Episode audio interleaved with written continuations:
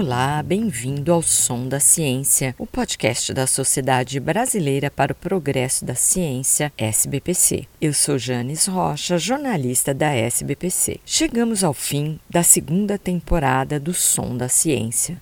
Dedicamos os últimos sete episódios a sintetizar os debates realizados no Projeto para um Brasil Novo, o Projeto para um Brasil Novo foi uma iniciativa da SBPC para engajar políticos e eleitores em uma proposta de nação mais inclusiva, fundamentada em ciência e no conhecimento rigoroso. O objetivo foi alimentar o debate público com informações qualificadas com vistas às eleições de outubro.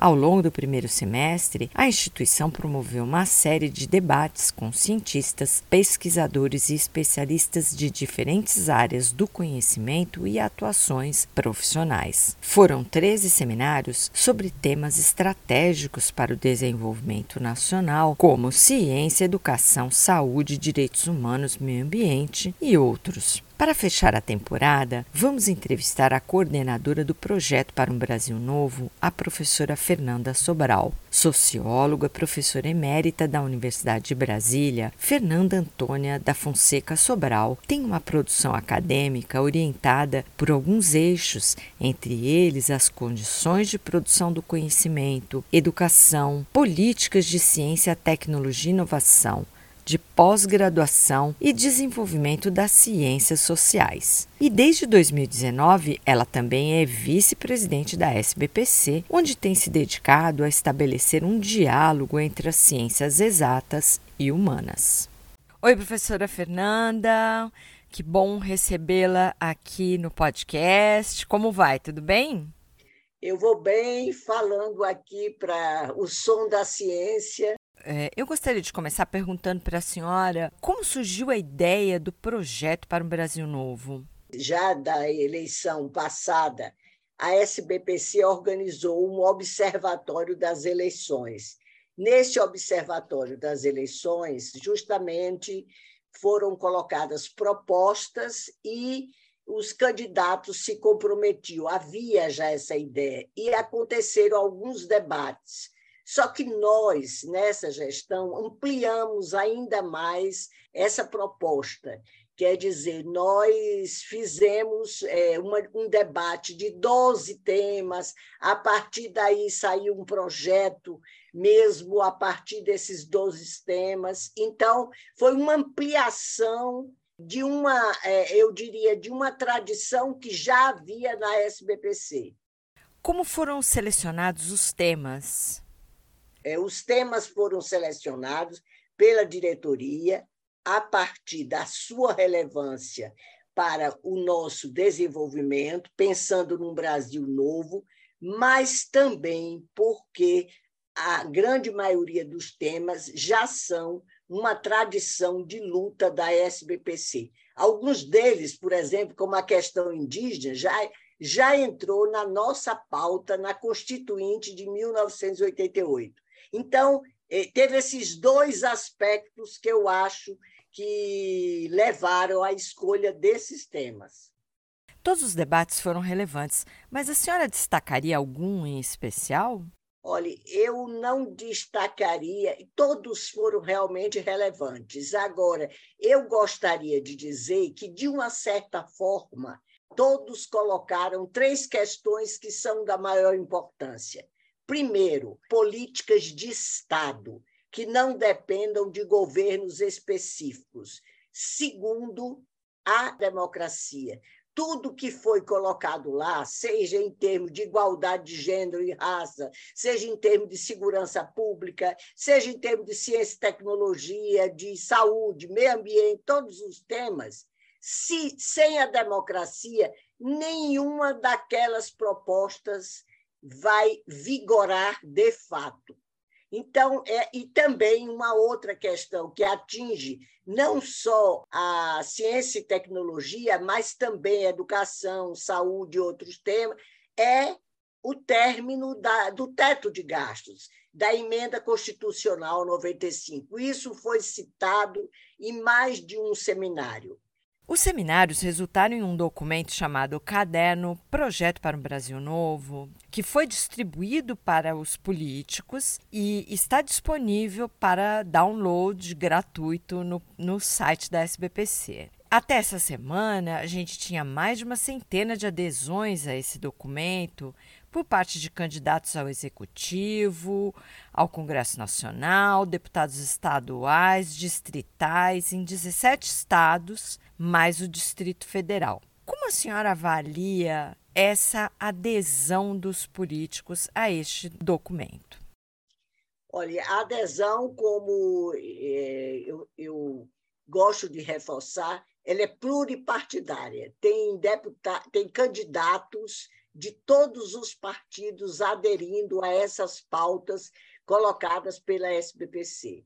A minha impressão é que os candidatos querem mostrar para a comunidade científica o seu compromisso. Essa é a minha impressão né, quando eu vejo essa adesão que hoje está em 130, em torno de 130. E eu gostaria também de chamar a atenção que a gente faz isso não só para o executivo, mas também para o legislativo, porque é muito importante ter candidatos favoráveis às nossas pautas também no legislativo, tá? seja o legislativo federal, seja o legislativo estadual. E o público? Temos algum retorno do interesse dos eleitores para com esse documento? É, eu tenho assim, é, no sentido de pessoas perguntarem: meu candidato já já assinou, ele quer ver se o candidato dele se compromete. Então, esse dado eu tenho. Algumas pessoas procuram a gente para perguntar é, se o candidato. Será que ele responde, recebeu a correspondência? Eu, eu digo sempre, eu não sei. A correspondência foi enviada. É, então, é, é esse tipo de interesse está ocorrendo. Podemos dizer que o Projeto para um Brasil Novo é uma ação política da SBPC. Qual o posicionamento da SBPC nesse e em outros anos eleitorais?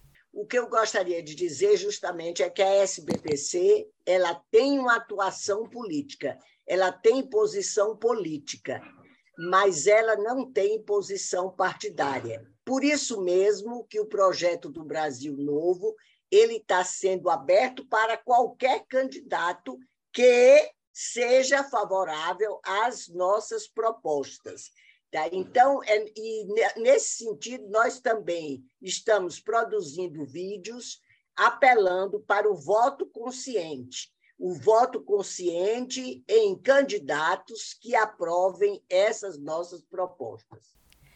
O governo brasileiro atual não tem demonstrado grande apreço pela ciência e pela educação.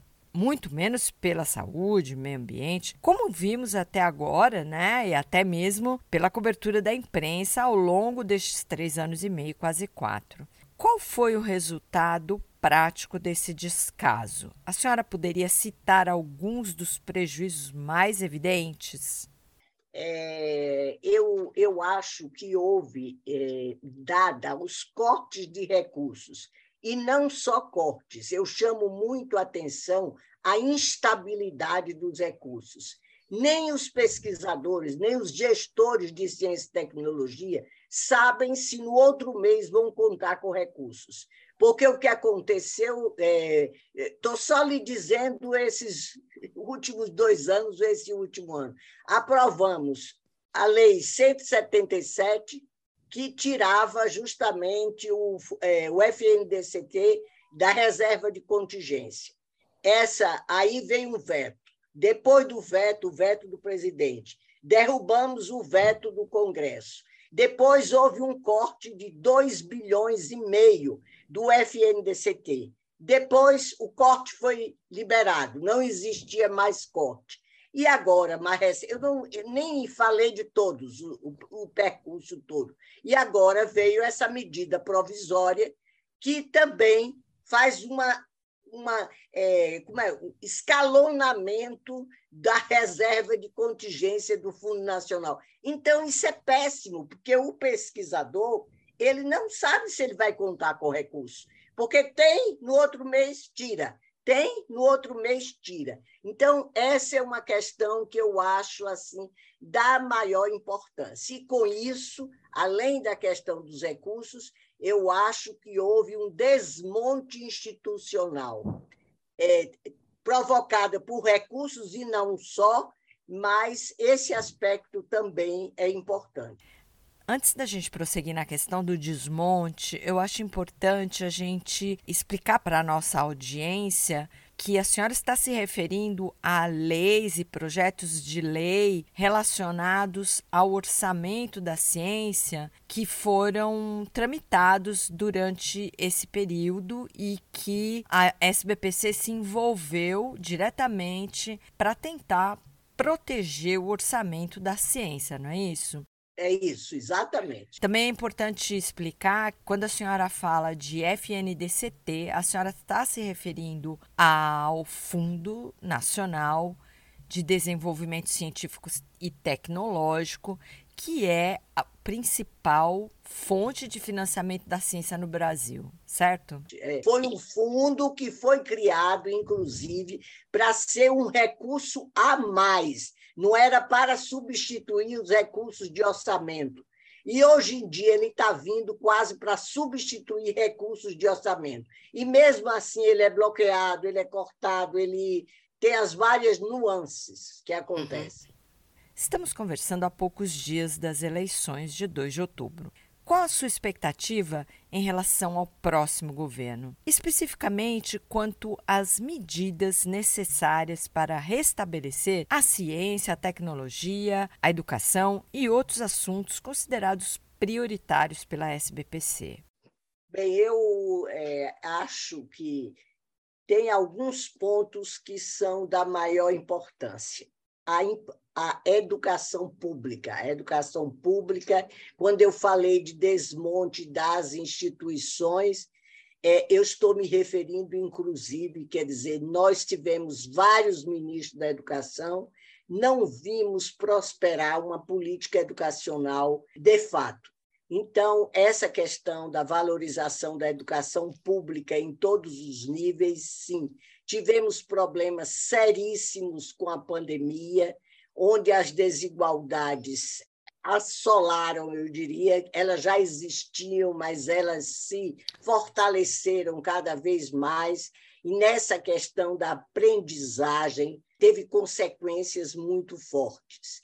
Também com relação à ciência e tecnologia, eu canso de dizer, a ciência conseguiu resultados tão positivos durante a pandemia devido a uma competência acumulada por que competência acumulada? Competência acumulada devido a políticas de fomento anteriores, políticas de pós-graduação.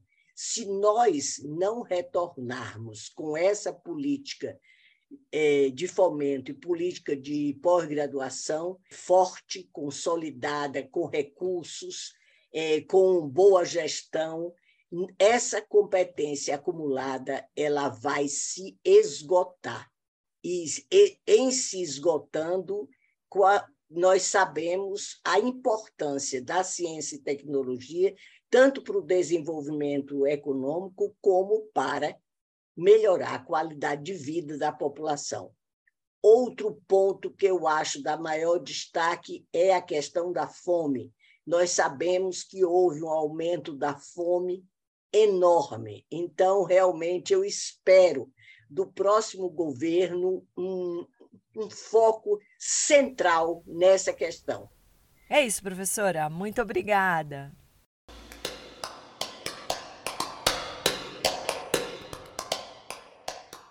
O caderno Projeto para um Brasil Novo está disponível para download gratuito no site sbpcnet.org.br Baixe o seu e leia antes de votar. Reflita e vote consciente naqueles candidatos que se comprometerem com um país melhor para todos nós. Na terceira temporada do Som da Ciência, vamos falar sobre política científica, ou seja, aquela que trata da aplicação de recursos na produção da ciência para atingir os objetivos do interesse público. Fique ligado aqui e nas redes sociais da SBPC. Estamos no YouTube, Instagram, Twitter e Facebook. E se quiser fazer parte e fortalecer essa comunidade, considere a possibilidade de ficar sócio da SBPC. Entre na aba Fique Sócio no portal sbpcnet.org.br. Você também pode fazer contribuições eventuais como doador. Para doar qualquer quantia, basta acessar o link portal.sbpcnet.org.br barra doação e seguir as instruções. Até a próxima. Tchau!